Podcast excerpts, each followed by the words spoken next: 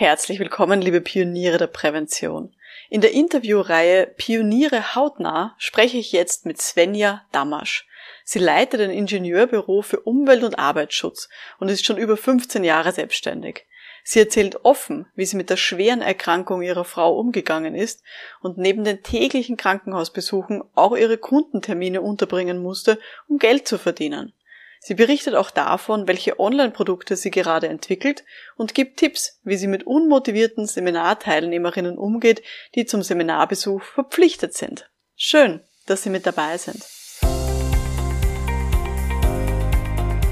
Um in Betrieben wirklich etwas zu bewegen, braucht es mehr als Fachwissen. Pioniere der Prävention. Psychologische Impulse für Ihren Erfolg in Arbeitssicherheit und Gesundheitsmanagement. Veronika Jackel inspiriert Präventionsexpertinnen und Experten mit Empathie und Energie. Profitieren auch Sie vom Know-how der erfahrenen Arbeitspsychologin Veronika Jackel. Ich habe heute Svenja Damasch zu Gast. Sie leitet ihr Ingenieurbüro für Umwelt- und Arbeitsschutz und ist seit über 15 Jahren selbstständig. Sie kommt aus Buxtehude in der Nähe von Hamburg, wie man auch gleich hören wird. Liebe Svenja, ich freue mich sehr, dass du heute hier bist und an deinen Erfahrungen uns teilhaben lässt. Ja, vielen Dank, Veronika. Danke für die Einladung. Und ich finde ganz toll, dass du zu diesem Jubiläum dann einfach mal so einen Querschnitt durch die, durch die Mitglieder auch so ein bisschen zeigst. Und ähm, ja, jeder hat ja so eine Geschichte oder hat auch Dinge, die er erzählen kann. Das finde ich einfach toll und deswegen habe ich mich auch gerne bereit erklärt, mitzumachen. Ja, super, das freut mich sehr. Ich bin auch schon sehr auf deine Geschichtchen und deinen, deinen Querschnitt sozusagen gespannt, was du denn uns so alles berichten wirst, weil die betriebliche Prävention, wir wissen, es ist extrem vielfältig, spannend und ja, manchmal auch eine Herausforderung, aber ich glaube, da werden wir heute auch noch drüber reden. Super. Na, dann starten wir vielleicht mal direkt los. Vielleicht magst du dir mal kurz vorstellen, wem hilfst du denn äh, in deinem Job und wodurch? Also ich versuche das immer so zu vergleichen mit einem Arbeitsschutzfahrlehrer für Führungskräfte. Ähm, ich glaube, viele Hörer kennen Autofahren und wissen, erinnern sich vielleicht an ihre erste Fahrstunde, da hat jemand neben ihnen gesessen und hat gesagt, so, hier ist geschlossene Ortschaft, da musst du 50 fahren oder hier gilt das und das. Und genauso verstehe ich meine Arbeit. Ähm, Führungskräfte haben eine gewisse Verantwortung im Arbeitsschutz, sind sich dessen nicht unbedingt bewusst und mir geht es darum, sie zu befähigen, letztlich bewusst Entscheidungen zu treffen. Fahren müssen sie selber, das Knöllchen zahlen auch, aber ihnen wirklich so da die Rahmenbedingungen zu geben. Und in dem Zusammenhang mache ich halt viele Führungskräfte-Schulungen zum Thema Verantwortung, ähm, Haftung und auch zu einzelnen, sag ich mal, Arbeitsschutz. Anforderungen, Arbeitsschutzvorschriften, das ist so ein bisschen das, ähm, was ich so tagtäglich tue, in der Hoffnung, dass wenn die Führungskräfte es richtig machen, es bei den Mitarbeitern ankommt. Denn das ist so mein, meine ganz tiefe Überzeugung. Ähm, alles steht und fällt mit der Haltung der Führungskräfte und deswegen ist mir das auch besonders wichtig. Das kann ich nur unterschreiben. Also ich glaube auch, dass das ein ganz ein wichtiger Punkt ist, dass wir da eben Führungskräfte, wie du sagst, befähigen, auch das dann auch weiterzutragen. Ja. Super. Du hast ja ein Diplomstudium gemacht für Umweltingenieurwesen und Verfahrenstechnik. Wie bist du denn von diesem Thema dann zum Arbeitsschutz gekommen, zur Prävention? Was hat dich denn da begeistert? Also tatsächlich ähm, glaube ich, die Frage, was kann ich Sinnvolles tun? Ich habe nach der Schule, wie das vielleicht manchem Schulabschließer geht, nicht so richtig gewusst, was ich tun möchte und dachte, es wäre schön, was Sinnvolles zu tun. Bin mit dem dicken Daumen durch den Berufsbildungskatalog und habe so dieses, oh, Umwelt wäre ja klasse. Es war in den 90er Jahren, da war Umweltschutz ganz wichtig, heute übrigens immer noch, aber hm, so. In der Zwischenzeit ist ein bisschen abgeflacht und dachte, Mensch, Umweltschutz studieren, das ist klasse, da kannst du was Sinnvolles tun habe schon im Studium gemerkt, dass Umweltschutz in Unternehmen irgendwie mit dem, was ich so ganz naiv von Umweltschutz dachte, nicht so viel zu tun hat.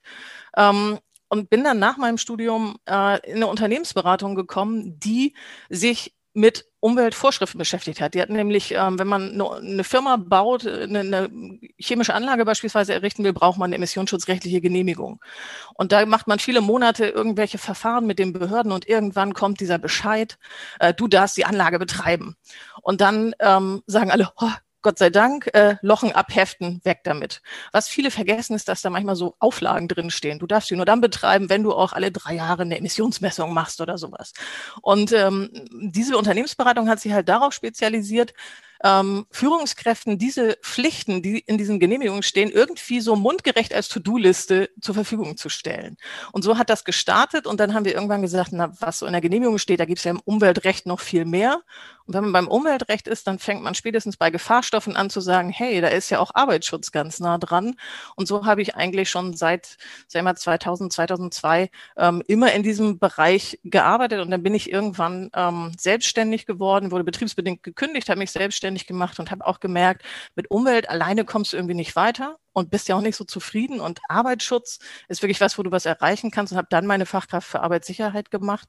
Und so ist das mit der Prävention gekommen. Und heute würde ich sagen, also den Umweltteil hätte ich gerne übersprungen. Ja, hätte ich gleich den Arbeitsschutz gemacht, weil das wirklich, äh, du, du kannst halt jeden Tag für Leute was bewegen und das finde ich einfach klasse. Das ist echt schön, ja. Das äh, verstehe ich sehr gut. Aber man weiß immer nicht, wofür es gut ist, was man sozusagen studiert und wie dann so die Wege sind, ja. Man weiß auch oft nicht, was denn da wirklich hintersteckt, hinter so einem Titel. Und ich finde, dass, also früher, glaube ich, waren die Berufe viel einfacher. Da hatte man eine klare Vorstellung, was macht ein Bäcker oder was macht ein Tischler. Und wenn das dann irgendwie Mechatroniker ist oder, oder sonstige wilde Berufsbezeichnung, also da merkt man hinterher, ob es richtig ist oder nicht. Das stimmt. Also ich glaube, ich hätte auch am Beginn meines Psychologiestudiums nie darauf gewettet, dass ich jetzt da lande, wo ich jetzt bin. Ja, aber das macht doch auch nichts. Also ich finde, man nimmt ja aus allem was mit. Aus jedem mhm. Teil nimmt man irgendwas mit und lernt irgendwas. Und ähm, irgendwie wird, wird man dadurch ja auch zu dem, dem man dann ist am Ende. Also ich finde, es passt dann schon. Definitiv. Aber es ist halt nicht immer von vornherein so straight vorgeschrieben. Vollkommen okay so. Was gefällt dir denn jetzt so am besten an deiner Arbeit?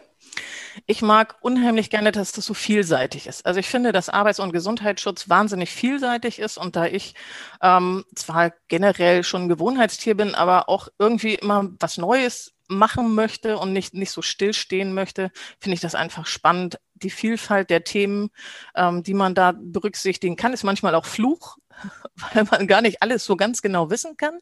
Aber es ist halt unheimlich abwechslungsreich. Ich bin als Externer bei vielen verschiedenen Kunden ähm, und sehe da, wie ein und dasselbe Gesetz, wie gesagt, ich komme ja so ein bisschen von den Vorschriften, auf völlig unterschiedliche Art und Weise ausgelegt wird. Also der Friseur macht äh, die berühmten Corona-Vorschriften zum Beispiel ganz anders als vielleicht ein großer Konzern.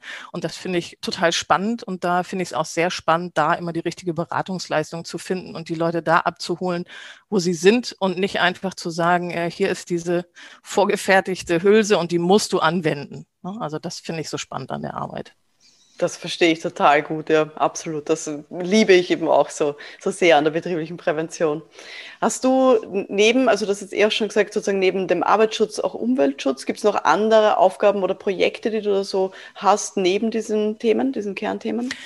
Nein, ich mache tatsächlich, ähm, und zwar heutzutage speziell eher Arbeitsschutz. Wir haben den Umweltschutz noch drin, weil ich daherkomme, habe aber, ähm, sagen wir so, wir machen das gerade im Bereich der Vorschriften, machen wir den Umweltschutz noch mit. Ansonsten ist aber wirklich der Fokus eher auf dem Arbeitsschutz. Wir haben da eher verschiedene, sag ich mal, Ausprägungen. Also das ist zum einen, dass man Rechtskataster macht für Firmen, die vielleicht ein Managementsystem haben und irgendwie eine Information haben müssen, welche Vorschriften gelten für mich. Ähm, dann eine ganz klassische sicherheitstechnische Betreuung, aber auch Schulung und ich schreibe ähm, für die Plattform Safety Experts für verschiedene Newsletter, da dann auch regelmäßig äh, in der Redaktion bestimmte Fachthemen. Also, also es geht aber immer um dieses Thema Arbeitsschutz. Und ähm, das ist, glaube ich, auch so ein Punkt, wo man als Selbstständige immer ein bisschen aufpassen muss, dass man nicht so diesen Bauchladen aufmacht. Ich kann alles und egal, was du mich fragst, äh, ich habe das dabei ich will gar nicht sagen, dass man sich nicht in alles einarbeiten kann, aber man, man, man zerpflückt sich dazwischen auch und man kann eigentlich dann gar nicht eine vernünftige Detailtiefe betreuen. Und deswegen fokussieren wir uns schon sehr speziell auf den Bereich Arbeitsschutz, Arbeitssicherheit, Gesundheitsschutz und tatsächlich da auch ein bisschen auf diesen Basiswissenbereich, also diesen Vorschriftenbereich ist ja im Moment viel das Thema Sicherheitskultur und so weiter. Und das ist total wichtig. Ähm, aber um bei diesem Autofahrbeispiel zu bleiben, wenn ich nicht weiß, wie mein Auto vorwärts fährt und wie die Gänge schalten, also wenn ich die Basics nicht habe, dann brauche ich über rücksichtsvolles Fahren noch gar nichts zu sagen, sondern äh, ne, ich muss so ein bisschen Basics erstmal schaffen. Und wir sind wirklich eher so in dieser Grundlagenforschung, sage ich jetzt mal so, die, die Haupt, wirklich die, die Leute grundsätzlich auf den richtigen Weg zu bringen. Super. Ich finde es auch total wichtig, eben auch so seine Nische zu finden und auch zu wissen, wie man denn auch gerne arbeitet und auch mit welchen Themen. Also von dem her super, super Sache. Wie würdest du denn jetzt sagen, mit all diesen Facetten, wie schaut denn so dein perfekter Arbeitstag aus? Das ist tatsächlich total schwierig, weil meine Tage so unterschiedlich sind und ich an allen auch was schätze. Also ich ähm, bin total gerne beim Kunden, weil ich die Interaktion total gern habe. Auf der anderen Seite ich wohne bei Hamburg. Du hast es am Anfang gesagt. Wir haben, glaube ich, die meisten Staukilometer in, in ganz Deutschland. Und wenn man dann so seine Lebenszeit im Stau steht, dann denkt man auch, boah, braucht man das wirklich?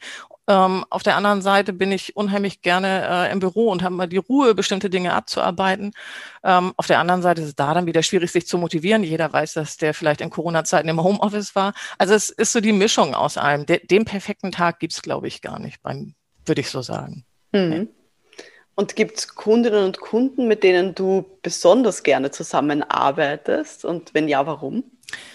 Ich mag eigentlich alle Kunden, die Lust haben, äh, Arbeitsschutz zu gestalten. Das heißt nicht, dass sie sagen, ich will jede Ausgabe tätigen, die es so gibt. Ähm, das ist damit nicht gemeint, sondern wirklich Kunden, die aber sagen, ähm, grundsätzlich sind mir meine Leute wichtig, die Gesundheit meiner Leute. Ich will im Prinzip in meinem Unternehmen Arbeitsbedingungen schaffen, wo man gerne hinkommt. Ähm, und da möchte ich letztlich was tun und die dürfen gerne kritisch sein. Also ich habe lieber ähm, Menschen, die stundenlang mit mir orientalischen Basar spielen, ob es denn jetzt wirklich erforderlich ist, diese oder jene Maßnahme umzusetzen äh, oder die sagen, also Frau Damasch, ehrlich gesagt, das ist ja alles ganz niedlich, aber totaler Quatsch. Also was hat die blonde Frau sich da überlegt? Ähm, habe ich kein Problem mit, da kommt man in einen Dialog. Was ich nicht leiden kann, sind Kunden, die sozusagen nur dieses Feigenblatt wollen. Sicherheitstechnische Betreuung ist rechtlich vorgeschrieben. Das heißt, äh, Unternehmen sind verpflichtet, das zu tun. Und da kann man natürlich als Selbstständiger sagen, klasse, die bezahlen Geld dafür, äh, dafür setzen zwar nichts um, aber ähm, macht ja nichts. Äh, ich habe meine Leistung erbracht und Geld ist geflossen, aber das macht mir keinen Spaß. Also Leute, die Lust haben, was zu gestalten ähm, und da wirklich auch ein bisschen ringen um die richtige Lösung, das macht eigentlich Spaß. Hm, super, ja, das verstehe ich sehr, sehr gut. Das kann ich gut nachvollziehen. Jetzt bist du ja schon eben so lange selbstständig, so lange hast du eben auch dein Ingenieurbüro aufgebaut, auch mit Mitarbeiterinnen. Das, glaube ich, ist etwas, was Leute, die jetzt gerade anfangen, wirklich bewundern und wo sie sagen, ah, da will ich auch irgendwann mal hinkommen. Für dich jetzt so, was bedeutet es denn für dich, Erfolg zu haben? Ist das für dich wichtig oder gibt es für dich andere Aspekte, die für dich den Erfolg auch ausmachen? Mit dem Wort Erfolg tue ich mich immer wahnsinnig schwer. Also das, das, also woran wird er jetzt gemessen? Ist das ein Jahresumsatz? Ist das irgendwie die Anzahl der Kunden, die die, die neuesten Verträge? Was ich so für mich merke und was mich dann auch antreibt, ist tatsächlich ähm, wenn, wenn tatsächlich vielleicht ein einzelner Mensch, ein Kunde, ein Mitarbeiter, eine Führungskraft in irgendeiner Form Feedback gibt und sagt, äh, danke, das war ein super Tipp, damit konnte ich arbeiten. Ich merke, dass mich das tatsächlich enorm auch antreibt und dass ich ähm, mehr oder weniger auch unbewusst dann irgendwie so im Nachgang feststelle, dass ich bestimmte Dinge dadurch auch sehr schön wiederhole, also so ein bisschen getriggert werde dadurch und selbst Gefallen an bestimmten Dingen finde, weil dieses Feedback da ist. Und wie gesagt, das muss gar nicht jetzt ein riesen, eine riesengroße Welle sein, sondern das sind oft wirklich ganz kleine Gespräche, ganz kleine Rückmeldungen oder einfach, dass jemand mal sagt, äh, ich vertraue dir, ich stelle dir mal eine Frage, die, die muss hier im Raum bleiben. Ähm, aber ich habe da ein Problem und das möchte ich mal, möchte ich mal besprechen. Also das sind wirklich Sachen, die mir viel geben und die, glaube ich, für mich auch, die, die für mich wichtig sind, zu sagen, das ist gut, was ich mache. Mhm, voll schön.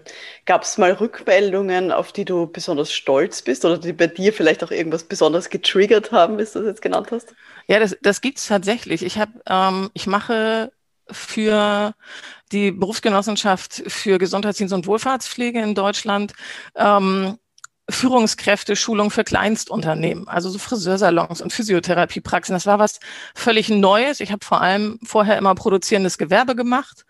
Und ähm, da sitzen dann halt Führungskräfte, die haben teilweise einen 450 Euro Jobber und für den müssen sie jetzt das ganze Arbeitsschutzrecht umsetzen. Und die kommen nur in diese Schulung, weil sie ein äh, Schreiben bekommen haben, dass sie ansonsten Ordnungswidrigkeitsandrohungen haben. Also ich habe 100 Prozent unmotivierte Teilnehmer. Und diese Seminare machen mir wahnsinnig viel Spaß, weil ähm, es ja nicht so ist, dass die Leute keinen Arbeitsschutz machen wollen oder dass sie sagen, dass ihnen nicht wichtig ist, wie ihre Mitarbeiter sich fühlen. Im Gegenteil, ich erlebe das, dass in kleinen Unternehmen das oft viel, der Draht viel direkter ist und dass den Führungskräften viel wichtiger ist.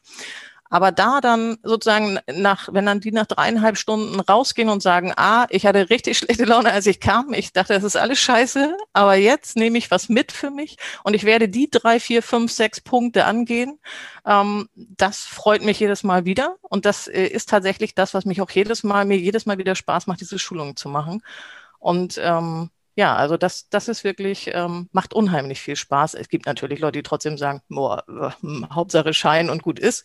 Aber es ist schon so, dass eigentlich jeder in irgendeiner Form was mitnimmt. Und das finde ich, das, dann hat man wirklich auch was, was vorangebracht.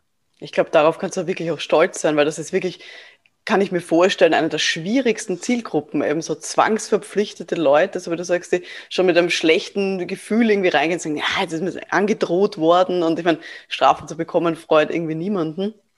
Was würdest du denn sagen, welche Kompetenz hilft dir denn dabei, das dann auch zu drehen? Also, dass die dann tatsächlich nach ein paar Stunden glücklicher rausgehen, als sie es vorher waren. Ob sie glücklicher sind, das vermag ich nicht zu sagen. Sagen wir, sie äh, hatten. Positiver. positiver, genau. Motivierter, würde ich sagen. Ähm, ich glaube zum einen, ähm, dass sehr gut ankommt, wenn man selbst überzeugt ist von dem, was man tut. Also ich glaube, dass wenn man, wenn man selbst rüberbringen kann, warum man glaubt, dass diese, all diese Dinge in irgendeiner Weise einen Sinn haben, dass äh, das auch letztlich beim Gegenüber ankommt. Ähm, ein ganz wichtiger Teil ist, glaube ich, auch denen zuzuhören, was deren Sorgen oder Probleme mit diesem Thema sind. Ähm, und dann zum einen so ein bisschen pragmatische Hilfen zu geben, also die wirklich sagen, hey, ich weiß, äh, irgendwie so ein 70-seitiges Dokument Gefährdungsbeurteilung, das wirst du, äh, hast du weder Zeit noch Lust noch irgendwas dazu, aber wichtig ist ja, dass bestimmte Analysen gemacht werden, dass du dir, dass du dir überlegst, das könnte gefährlich sein, dass du Maßnahmen triffst und dass du die wirklich umsetzt. Ähm, also zuhören und auch da tatsächlich zu sagen, zum einen, das sind die Rahmenbedingungen, du entscheidest selbst. Das ist für die ganz wichtig. Ne? Die, die haben sich selbstständig gemacht, die sind stolz, dass sie einen Laden haben. Und dann kommt jemand und sagt, ja, mi, mi, mi, mi, aber du machst das alles und du müsstest und so. Also ihnen da wirklich die Möglichkeit zu geben, zu sagen, hey, du kannst das gestalten, nimm das in die Hand, aber mach es auch. Also äh, überleg dir wirklich, wie kannst du jeden Tag einen Schritt weiterkommen. Ähm, ich glaube, dass das für diese Zielgruppe wichtig ist. Wenn man da so oberlehrerhaft kommt und sagt, ein Paragraph XY sagt, aber du musst, kann man machen, führt vermutlich nicht dazu, dass sie auch nur einen Schritt tun. Das glaube ich auch. Und da gibt es ja ganz viele Studien, die das auch belegen. Also von dem her, das machst Da bist schon. du besser als ich, ja. was an die Studienlage angeht. Ja, aber da machst du offensichtlich intuitiv schon sehr viel richtiger, eben dann den Leuten auch diesen Handlungsspielraum zu geben, weil gerade Selbstständige, die sind ja stolz darauf, so wie du sagst, selber was gestalten zu können und die wollen ja auch Verantwortung übernehmen. Also von dem her absolut und die, richtig. Und die machen das übrigens auch. Also ich glaube, dass wir, das, ähm, das erlebe ich auch in vielen Diskussionen mit, mit Kollegen, ähm, dass wir immer so das Gefühl haben, die machen ja nichts das, das stimmt in Wirklichkeit ja nicht. Sie machen halt vielleicht nicht immer alles schriftlich und alles genau nach Formweg, aber vieles machen sie richtig und ich glaube, das ist manchmal auch gut zu, das manchmal zu sagen und zu sagen, hey, du machst doch schon ganz viel, da hast du alles richtig gemacht. Ähm, jetzt bräuchten wir noch ein bisschen was dazu, damit du sozusagen auch gut dastehst, wenn mal eine Behörde vorbeikommt. Genau, also das ist ein lösungsorientierten Ansatz. Ja. Super. Mhm. Jetzt haben wir sehr viel über positive Dinge gesprochen. Wir wissen aber auch beide, dass Selbstständigkeit und Prävention auch manchmal so seine Schattenzeiten noch ein bisschen hat. Was würdest du denn sagen, was war in deinem bisherigen Berufsleben so deine größte Herausforderung? Also die größte Herausforderung war tatsächlich eher eigentlich eine private, und zwar die Kombination von privaten Situationen mit dem beruflichen. Vor äh, bummelig so fünf Jahren ist meine Frau sehr schwer erkrankt und hat ähm, drei Monate im Krankenhaus gelegen, davon sechs Wochen auf Intensiv mit Multiorganversagen und hinterher ein Jahr im Pflegeheim. Das ist, sag ich mal, äh, nur so ein bisschen als Rahmen. Ich glaube, jeder kann sich vorstellen, zum einen ist das organisatorisch so ein Ding, das kann sich jeder vorstellen, der Kinder hat, die er unterbringen muss, äh, wie man das dann alles managt. Aber das ist natürlich dann auch emotional nicht so ganz easy gewesen, wenn du äh, sozusagen den einen Tag äh, auf Intensiv äh, überlegst, äh, geht das noch weiter oder geht das nicht weiter? Und am nächsten Tag oder vielleicht auch am gleichen Tag sollst du dann irgendwie, ich habe tatsächlich parallel in der Zeit eine Baustellenüberwachung gemacht. Also habe parallel dann ähm, in einem anderen Unternehmen eine Jahresreparatur begleitet. So und und das ist dann schon manchmal ein bisschen strange, äh, wenn man dann so versucht, diese diese Welten übereinander zu bringen. Und das war aber natürlich eine Herausforderung. Ich war Freelancer. Ich hatte damals eine Mitarbeiterin. Ähm, ja, irgendwo muss das Taschengeld halt auch herkommen. Ne? Wie, wie machst du das alles? Praktischerweise war die Intensivstation 150 Kilometer von zu Hause weg. Also das war auch immer noch so ein bisschen, bisschen tricky alles rundrum. Ähm, so und da, äh, das war tatsächlich eine Herausforderung, ist es ein bisschen bis heute, weil natürlich das alles nicht so ganz schadlos vorübergegangen ist. Und das bedeutet für mich, dass ich natürlich so ein bisschen gucken muss, wie kann ich meine Arbeit organisieren. Ich, ich kann sozusagen nicht sagen, Karriere first, äh, das, das geht immer, sondern ich muss natürlich so ein bisschen da organisatorisch jonglieren und gucken, auch was kann ich wie arbeiten, um auch ganz ernsthaft mir das Ganze möglichst einfach zu machen. Weil das finde ich ist ein ganz wichtiger Teil, ähm, dass man immer schaut, so ein bisschen bei sich bleibt, was ist für einen selber das Richtige und Wichtige und da dann Lösungen findet oder, oder ja, Ideen entwickelt, wie kann man das so machen, dass man am, am ja, wirklich am, sag mal, das Wort bequem, am bequemsten mit der Situation umgehen kann. Na, ne, aber wie gesagt, das äh, sozusagen finanziell, gerade als SIFA, wo man regelmäßige Betreuungskunden hat, wo man nicht mal ein Projekt hat, was mal ausfällt, sondern wo man eigentlich jeden Monat dreimal ist und dann sagt, ey, also so, ich weiß auch nicht genau, wann ich wieder da bin oder ne, wie, wie ich das manage. Das war durchaus eine Herausforderung. Das glaube ich gerne. Das klingt wirklich nach so dieser Horrorvorstellung, dass man so ganz plötzlich einen tiefen Einschnitt auch einfach hat in seinem Berufsalltag dann auch und das versuchen muss, komplett anders zu managen. Darf ich ja. dich fragen, wie bist du da sozusagen kurzfristig in dieser Situation damit umgegangen, eben mit also sagen, mit deiner Frau, die weit weg liegt, aber sehr sozusagen dich eigentlich braucht und du wahrscheinlich emotional auch gerne einfach bei ihr geblieben wärst und dann eben deinen Kunden. Was, was hat dich denn da so durch diese Zeit irgendwie auch gebracht?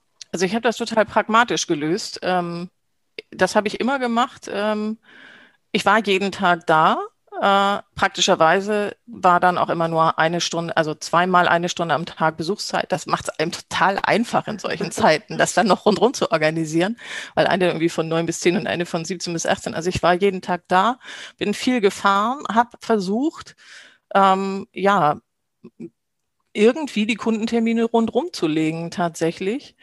Und nebenbei, also auch viele Dinge nicht gemacht, muss man ganz klar sagen, weil ich dann auch einfach viel Zeit damit verbracht habe, im, im Park rumzugehen und so, weil ich glaube, man kann jetzt auch nicht nur Dinge einfach abarbeiten, sondern man muss ja auch irgendwie selbst für sich selbst mal so ein bisschen klarkommen ähm, und das für sich selbst durchdenken, auch was mache ich als nächstes. Da müssen dann ja auch teilweise Entscheidungen getroffen werden, die man auch noch so nebenbei treffen muss. Ähm, und äh, also da so eine, so eine Mischung zu finden, irgendwie das noch auf kleiner Flamme laufen zu lassen. Also der, der Trick war eigentlich, alle Kunden ein bisschen zurückzustellen, aber keinen ganz. Also ich habe allen immer versucht, Häppchen zu, zu, zu werfen. Ähm, und ich muss gestehen, dadurch, dass ich sehr viele sehr langjährige Kunden habe, war das gar kein Problem. Also wir kennen uns teil, wir kannten uns zu dem Zeitpunkt halt teilweise sehr, sehr viele Jahre. Äh, und dann war eine, eine Maßnahme ganz klar, da transparent mit umzugehen und das auch offen zu kommunizieren, wie die Situation ist. Und da muss ich sagen, weil meine Kunden wirklich alle sehr, sehr, sehr entgegenkommt man Super. muss halt den Schritt gehen. Ne? Also das ist ja auch, hätte ich jetzt sozusagen immer nur gesagt, ich kann nicht, weil ich weiß nicht, äh, wäre schwierig gewesen. Ich musste dann schon so ein bisschen die Hosen runterlassen, um zu sagen, hey, so ist die Situation. Ähm, und anders geht es im Moment nicht, weil ich es auch nicht will. Also es war mir schon auch wichtig, da dann immer da zu sein, sonst hätte ich auch nicht arbeiten können, mhm. muss ich sagen. Das musste, musste parallel gehen. Mhm. Ich kann mir auch gut vorstellen, also ich meine ganz ehrlich, wir sind ja alle Menschen und alle Kunden, AnsprechpartnerInnen sind ja auch eben Menschen. Und so wie du sagst, wenn man dann eben Absolut. offen damit umgeht, ich glaube, das kann jeder nachvollziehen, wenn man so ja. ein Drama in der Familie hat, dass man dann sagt, puh, jetzt habe ich auch mal ein bisschen andere Prioritäten. Ja, man muss ja ehrlicherweise sagen, ähm, wenn, wenn jeder mal so ein bisschen sich umguckt, wenn wir uns angucken, wie viele Krebserkrankungen es gibt heutzutage und so weiter. Also ich glaube, ab einem gewissen Alter haben wir alle irgendwelche Päckchen, die irgendeiner mal mitschleppen muss. Das ist ja nicht so, dass man jetzt so ein herausragendes Einzelexemplar wäre, sondern das ist ja jeder hat irgendwelche Geschichten, die ihn da, die ihn da bewegen. Ähm, und ich glaube, dass man sehr gut damit fährt, wenn man versucht, sich gegenseitig zu unterstützen. Ich glaube auch, dass das so im, im Bereich ähm, wenn wir uns das Thema psychische Belastung angucken, da ist ja oft so die Diskussion, dass man sagt, äh, ich höre dann von Geschäftsführern oft, ja, soll ich mich jetzt noch mit dem Privatleben meiner Leute beschäftigen, wie auch immer.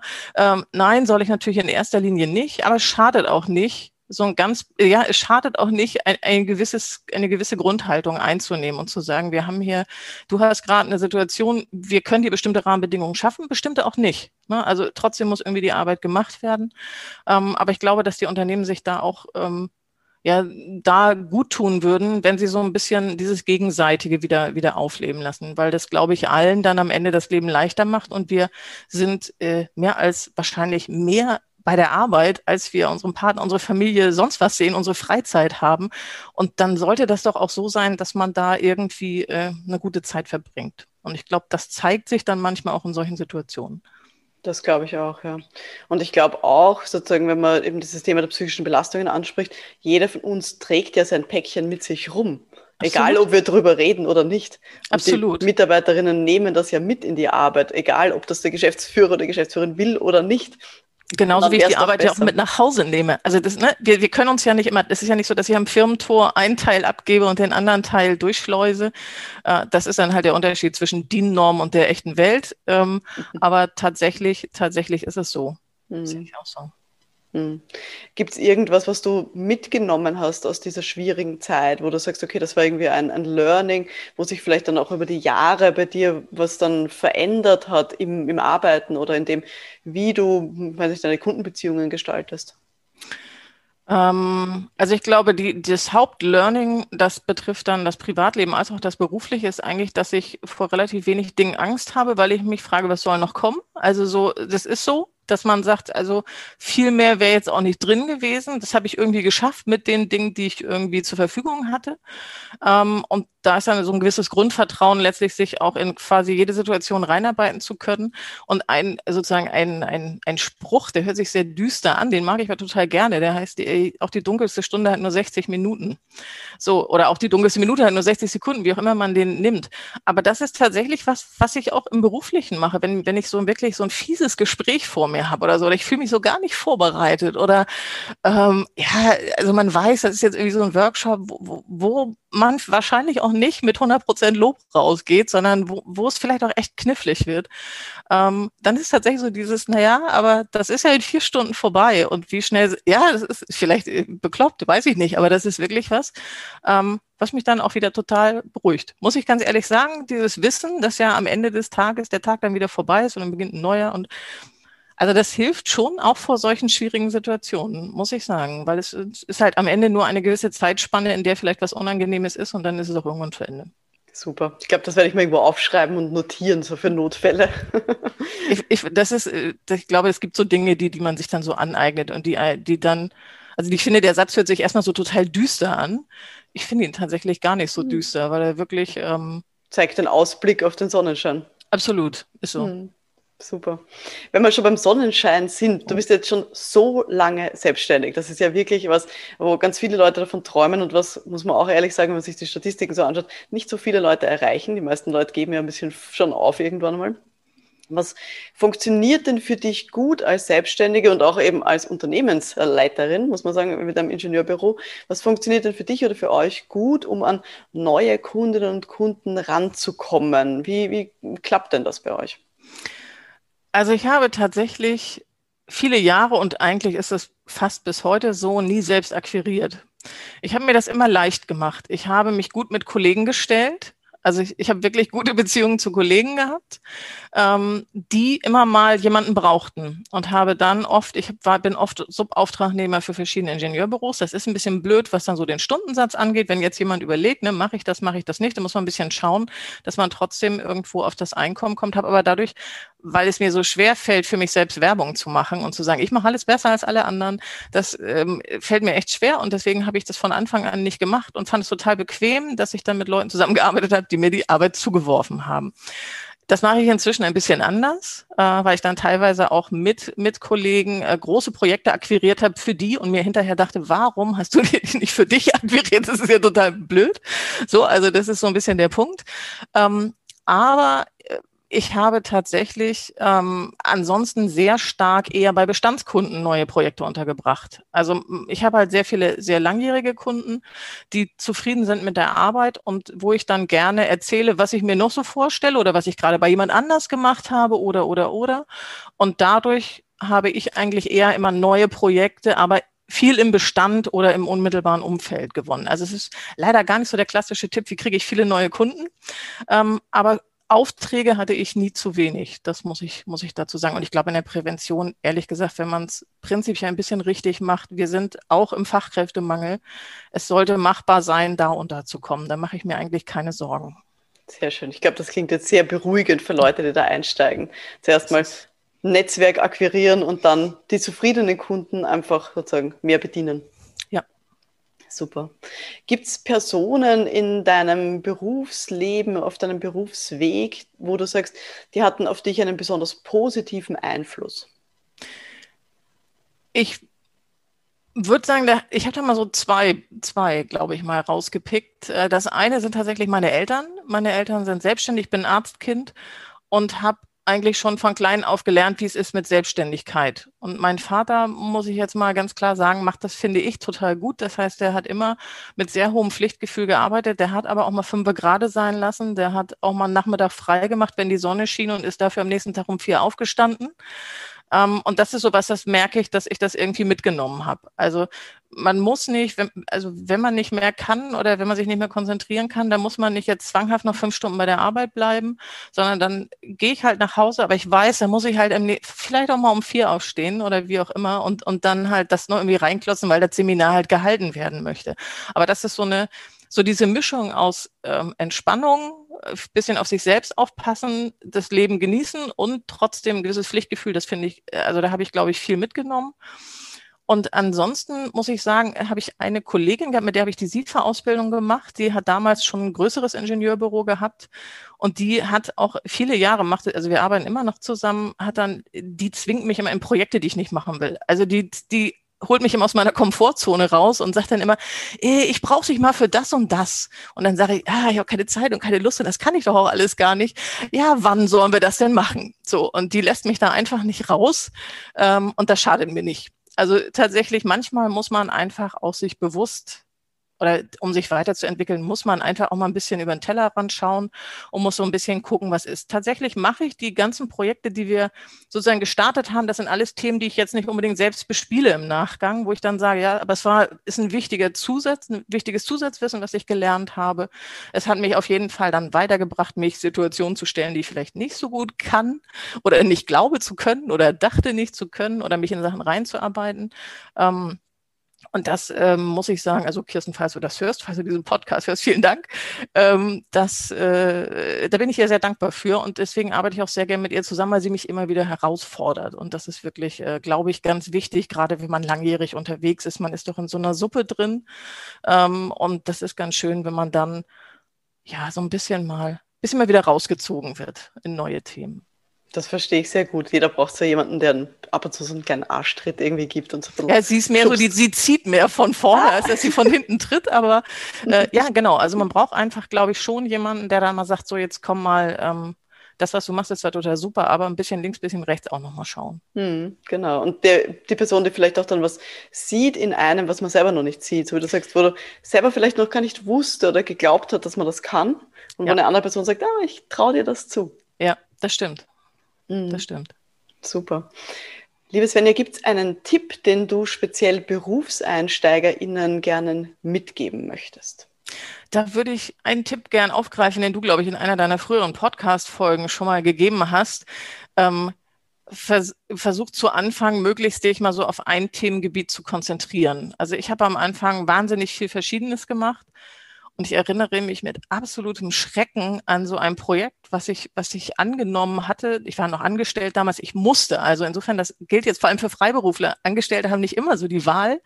Ähm, und ich war bei der Kundin und wir wussten beide, dass ich keine Ahnung hatte von dem, was ich tat. Wir wussten es wirklich beide. Sie hat es sehr elegant irgendwie äh, überspielt. Sie sagte immer, fragen Sie, fragen Sie. Und ich dachte, ja, aber was? Was ist das hier eigentlich?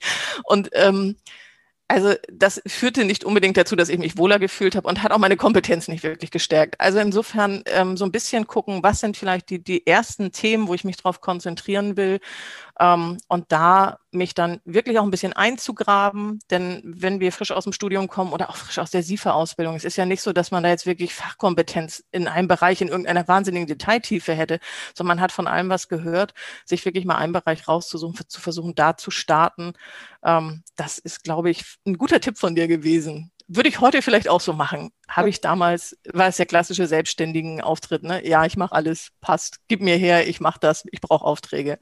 Aber es ist nicht unbedingt zielführend. Hm, ich befürchte, da geht es ganz vielen Selbstständigen ja. so ganz am Anfang. Das ist wirklich was, was ich eh auch selber kennengelernt habe. So dieses, man macht mal irgendwie alles, was nach Geld riecht und dann kommt man drauf, ja, das ist vielleicht nicht eben optimal, auch für die eigene Reputation dann. Ja, es ist auch in Wirklichkeit natürlich, meistens kriegt man ja bei Dingen, die, von denen man gar keine Ahnung hat, auch gar nicht alles untergebracht im Budget. Also ganz ehrlich, da, da hat man so viel Recherche rundherum, ähm, dass da auch in Wirklichkeit unterm Strich nichts überbleibt. Ne? Hm, das stimmt, ja. Du gestaltest ja ganz viele Arbeitsbedingungen für andere. Wenn wir jetzt aber auf deine eigenen Arbeitsbedingungen mal zu sprechen kommen. Stell dir mal vor, du hast irgendwie so, weiß ich nicht, einen Zauberstab und könntest dir Dinge wünschen oder sagst, ah, das würde ich gerne an meinen eigenen Arbeitsbedingungen vielleicht auch optimieren. Gibt es da noch etwas, wo du sagst, ja, das würde ich vielleicht noch gerne ein bisschen verändern? Tatsächlich mache ich das ein, also das ist ja das Tolle am Selbstständigsein. Das muss ich ganz ehrlich sagen. Ich würde nie wieder angestellt sein wollen. Ich könnte es, glaube ich, auch nicht. Ich wäre viel zu renitent und irgendwie hätte keine Lust, die Hierarchien, äh, den Hierarchien zu folgen.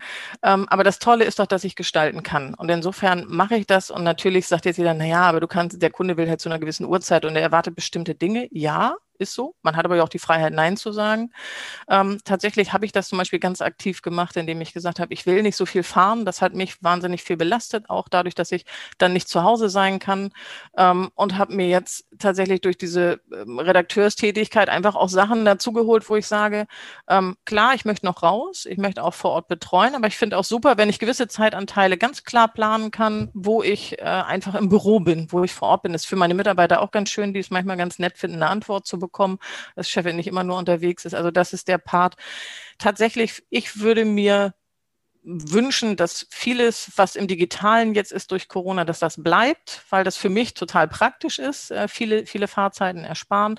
Was ich für mich im Moment noch mache, ist, dass ich versuche herauszufinden, wann am Tag ich was am besten kann. Also ich fange sehr früh an zu arbeiten, so gegen sechs. In Corona-Zeit so zwischen sechs und sieben hat sich das eingespielt. Wenn man nicht raus muss, dann wird es doch ein bisschen später. Aber trotzdem fange ich recht früh an. Dann habe ich aber gegen zwölf, dreizehn Uhr nur noch so die Aufmerksamkeitsspanne eines Toastbrots. Also da ist nicht mehr so viel zu machen, was jetzt Dokumentation oder so angeht. Wenn kein Außenimpuls ist es schwierig. Ich habe aber kein Problem damit, zum Beispiel ein Meeting zu machen weil dann habe ich, äh, ne, dann kommt ein Input von außen, da kann ich auch super konzentriert arbeiten und da so ein bisschen in mich reinzuhören, was kann ich eigentlich, wann am besten, wann habe ich wirklich die, die, die Konzentration auch gut was wegzuschaffen und wann ähm, muss ich vielleicht dann auch mal in Anführungsstrichen nur E-Mails beantworten oder so. Das ist tatsächlich was, wo ich im Moment so ein bisschen experimentiere und das wird vielleicht noch besser. Oder auch Super. nicht. Also ich bin da nicht so, also man soll nicht mehr so sklavisch sein, man darf sich auch mal Dinge verzeihen und muss auch nicht mal perfekt sein. Das stimmt. Aber es ist, glaube ich, ein, ein, wichtiger Tipp dann eben auch, wenn man schon so lange selbstständig ist, wie du sagst, und sich viel selber aussuchen kann, dass man dann eben auch so ein bisschen auf den eigenen Körper vielleicht auch hört und sagt, okay, wann, wann kann ich denn eigentlich gut arbeiten? Wann kann ich mich gut konzentrieren? Was passt denn dann? Wann? Also ich mhm. versuche jetzt wirklich zum Beispiel, wann immer jemand mit mir ein Meeting machen will, das entweder auf einen Freitag, weil Freitag ist dann auch so, da hat man die ganze Woche schon konzentriert gearbeitet ähm, und, und da bin ich nicht mehr so großartig darin, konzentriert Dokumentation oder irgendwas Langweiliges, äh, was dann wirklich, äh, ja, ist es halt irgendwie langweilig. Muss halt gemacht werden, aber da bin ich dann nicht so gut drin. Es ist besser, an solchen Tagen Telefonkonferenzen, E-Mail abarbeiten, ähm, wie gesagt, sowas in die Richtung auch einzuplanen. Der Kunde macht da nicht immer mit, so viel einem Thema, gestalte alles selbst. Ähm, aber sich, ich glaube, selbst sich das bewusst zu machen, also zum Beispiel habe ich unsere Teambesprechung, habe ich sonst immer morgens um neun, wenn alle kamen. Jetzt habe ich gesagt, wie bekloppt bin ich eigentlich? Das ist meine, quasi meine beste Zeit. Dann machen wir die doch um Mittag, gegen Mittag da bin ich dann durch, dann machen wir Teammeeting und dann passt das. Also so solche Sachen, da, da experimentiere ich noch ein bisschen rum. Super. Ja, schön. Dann kann man ein bisschen eben, so wie du sagst, ausprobieren und schauen, was hilfreich ist. Ja. Super. Schauen wir vielleicht mal so ein bisschen in die Zukunft. Gibt es Projekte, Dinge, auf die du dich so in der nächsten Zeit besonders freust? Da habe ich so zwei Projekte eigentlich. Das eine ist, dass ich äh, gestern tatsächlich äh, mit ähm, meiner Produktmanagerin ist es wahrscheinlich beim Verlag gesprochen habe für einen zweiten Newsletter, wo ich jetzt nicht nur sechs Ausgaben im Jahr, sondern tatsächlich alle zwei Wochen was schreibe. Das ist für mich eine Herausforderung, weil ich so denke, Hui, da musst du jetzt ja auch irgendwie liefern. Dann äh, 26 Mal im Jahr, nicht schlecht. Aber da, also da freue ich mich drauf, weil ich das auch spannend finde, das zu gestalten. Wie kann man auch sich selbst so organisieren, dass das dann klappt? Wie passt das in den Kalender? Wie kann man die Abläufe machen? Äh, wie kann man die Inhalte auch so aufbereiten? Und in Corona-Zeiten ganz wichtig, äh, wie um Himmels Willen fällt mir noch was ein? Also ich weiß nicht, wie es euch gegangen ist die letzten anderthalb Jahre. Es geht eigentlich nur um Corona und wir, das sind teilweise Printmedien. Also die haben zwei Monate Vorlaufzeit. Wenn mein Redaktionsschluss ist, äh, dann weiß ich nicht, was in zwei Monaten gerade Corona-mäßig aktuell ist. Das ist so ähnlich wie mit, mit unserem Podcast. Wir nehmen den jetzt an einem bestimmten Zeitpunkt auf. Was dann ist, wenn der ausgestrahlt wird, keine Ahnung. Und es gibt keine anderen Themen. Es ist echt schwierig, sich was aus den Fingern zu saugen. Also das ist ganz spannend.